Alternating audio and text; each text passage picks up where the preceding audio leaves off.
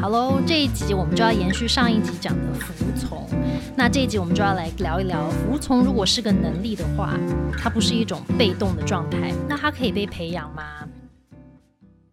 蒙特梭利医生说：“是的哦，所以是一个好消息。从第一集的分享发现，说哦，服从其实这个能力，它不只是一种屈服的概念，而是是它其实需要的是意志力、自制力，还要自律这样子的一些能力。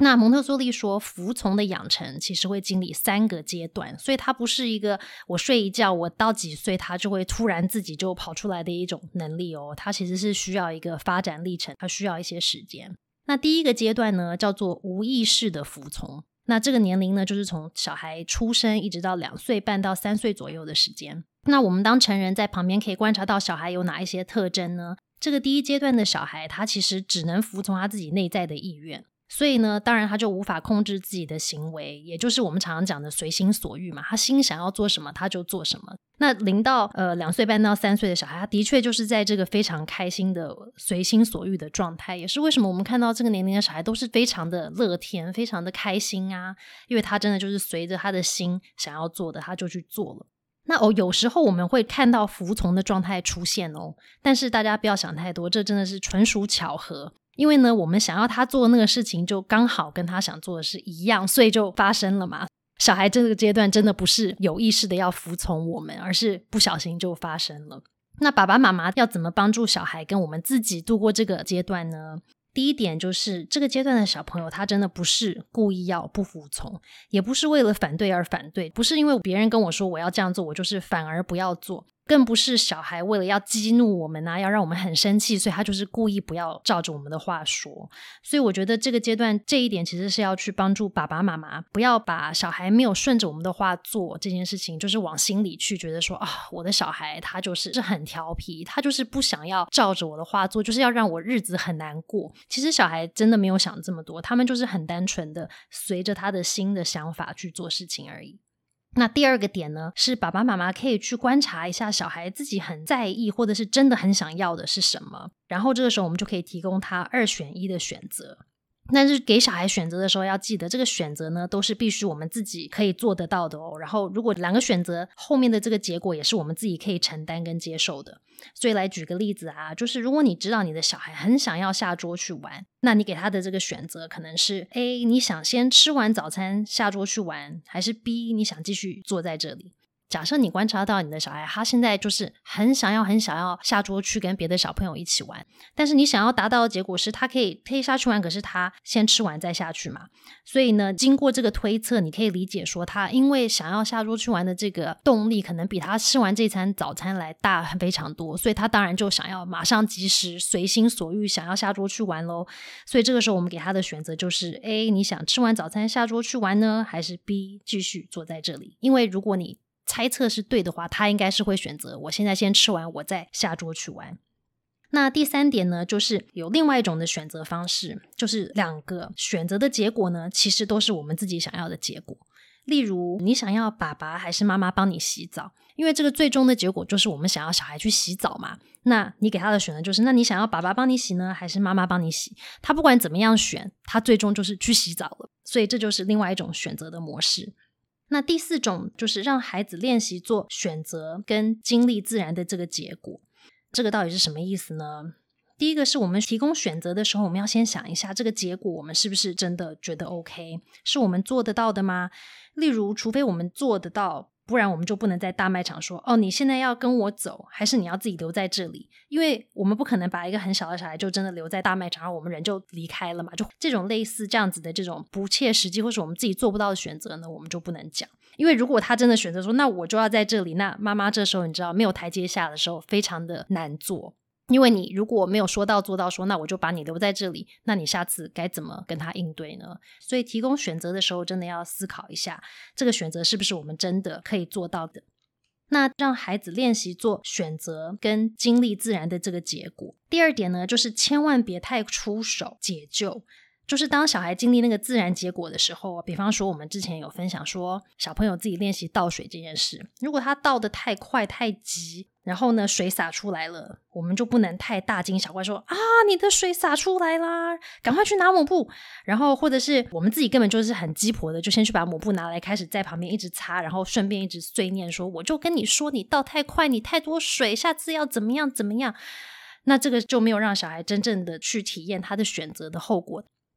这样子的一些练习，其实是可以帮助小朋友给他们比较正面的服从的一些体验。再来就是要提醒大家的，小朋友自己做的选择，通常比较容易做到啊。所以那个感觉就是像说，如果。举这个洗澡的例子，如果你给他选择说好，你现在是想要爸爸帮你洗澡，还是妈妈帮你去洗澡？他说妈妈帮我去洗澡，他去洗澡。那另外一个相反的做法就是，爸爸说我要去洗澡，我不想去，但是爸爸就强制的把我抱去厕所洗澡。他其实最终达到的结果都是去洗澡嘛。可是你想象从小孩的角度去看，他达到的结果是一样，可是那个小孩心里的感觉应该很不一样。如果我今天选择我要妈妈带我去洗澡，然后我们开心的去洗澡，跟爸爸说我要去洗澡，可是我就是不想去，可是他就是这样子硬把我抓去洗澡的那个感觉，其实差很多。所以呢，这些练习的过程就是要让小孩感觉到，对我有自主权，我有权利去选择跟思考我自己到底要的是什么。那这时候我们就到了第二阶段喽。所以到第二阶段的这个服从呢，这个年龄层大概是从两岁半到四岁半左右。这个阶段的小朋友，他开始越来越真的能理解我们要求他做的到底是什么事。前一阶段他可能还真的听不太懂，你叫他现在去洗澡，他也会觉得说现在是什么意思呢？是明天一个小时后，还是对他们来说这些都是很虚无缥缈的事情。但是这个时候要提醒我们自己的是。当小孩理解他被要求要做的事情，跟他到底能不能做到，其实是不相等的哦。这个就是一种期待，让我自己会觉得说，我的小孩如果可以理解，他听得懂的时候，那他就应该可以做到喽。其实不一定。那再来呢，两岁半到四岁半这个阶段能够观察到的第二个特征，就是小孩他其实正在发展他自我控制跟自律的过程里面。所以他不可能每一天都是一样，不可能每一天都你跟他说什么他都听得懂，你跟他说完他都做得到，因为他就是一个在持续发展的一个过程。所以有时候他可以服从，有时候呢他还是要照着他的自己的心意走。那再来这个阶段会出现另外一个现象，就是如果他没有服从别人跟他说的事情的时候，还被别人指出来说：“哎，你明明答应我说你要把早餐吃完再下桌玩。”可是你怎么还没有吃完就下桌了呢？很多时候，小朋友为了自己的面子，其实会选择欺骗。所以呢，第二阶段，爸爸妈妈到底能如何帮忙孩子跟自己呢？就是我们要持续维持我们第一阶段在做，让小孩继续练习选择跟体验自然的后果。但是我们一定要记得要说到做到，我们列出的选择，我们就真的要可以做到。然后呢，要耐心的等待，因为就是要记得这个发展就是一个有点漫长的过程。